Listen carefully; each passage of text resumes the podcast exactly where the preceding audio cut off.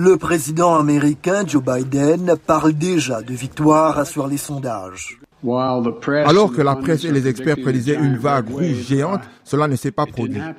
Le scrutin de mi-mandat a toujours été défavorable au parti du président au pouvoir durant cette période. Des candidats démocrates ont toutefois été réélus dans des endroits où la bataille était difficile, privant les républicains d'une majorité écrasante à la Chambre des représentants. Le républicain Kevin McCarthy est tout de même donné comme le prochain président de la Chambre. Les républicains travailleront avec tous ceux qui souhaitent se joindre à nous pour donner cette nouvelle direction que les Américains ont exigée. Garrett Martin est professeur à l'American University. Cela va être très difficile pour Kevin McCarthy de pouvoir maintenir la cohésion, car il pourrait s'agir d'une très courte majorité. Cela nécessite une réelle compétence en toutes circonstances pour pouvoir la garder unie. La victoire du démocrate John Fetterman en Pennsylvanie face au républicain Mehmet Oz donne l'espoir aux démocrates quant au possible maintien de leur majorité au Sénat. Nous voulons protéger le droit des femmes de choisir, augmenter notre salaire minimum, lutter pour le droit syndical.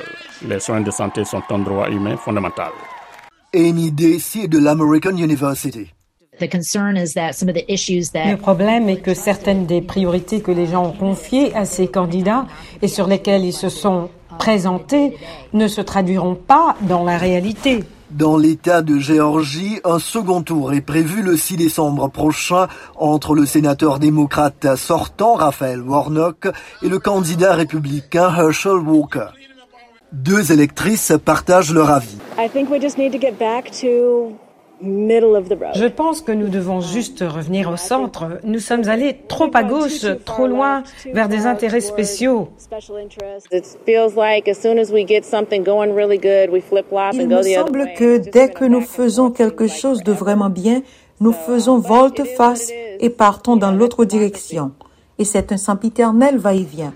Mais c'est ça la démocratie. Pour l'heure, le pays est suspendu au rapport de force définitif qui s'installera au Congrès américain.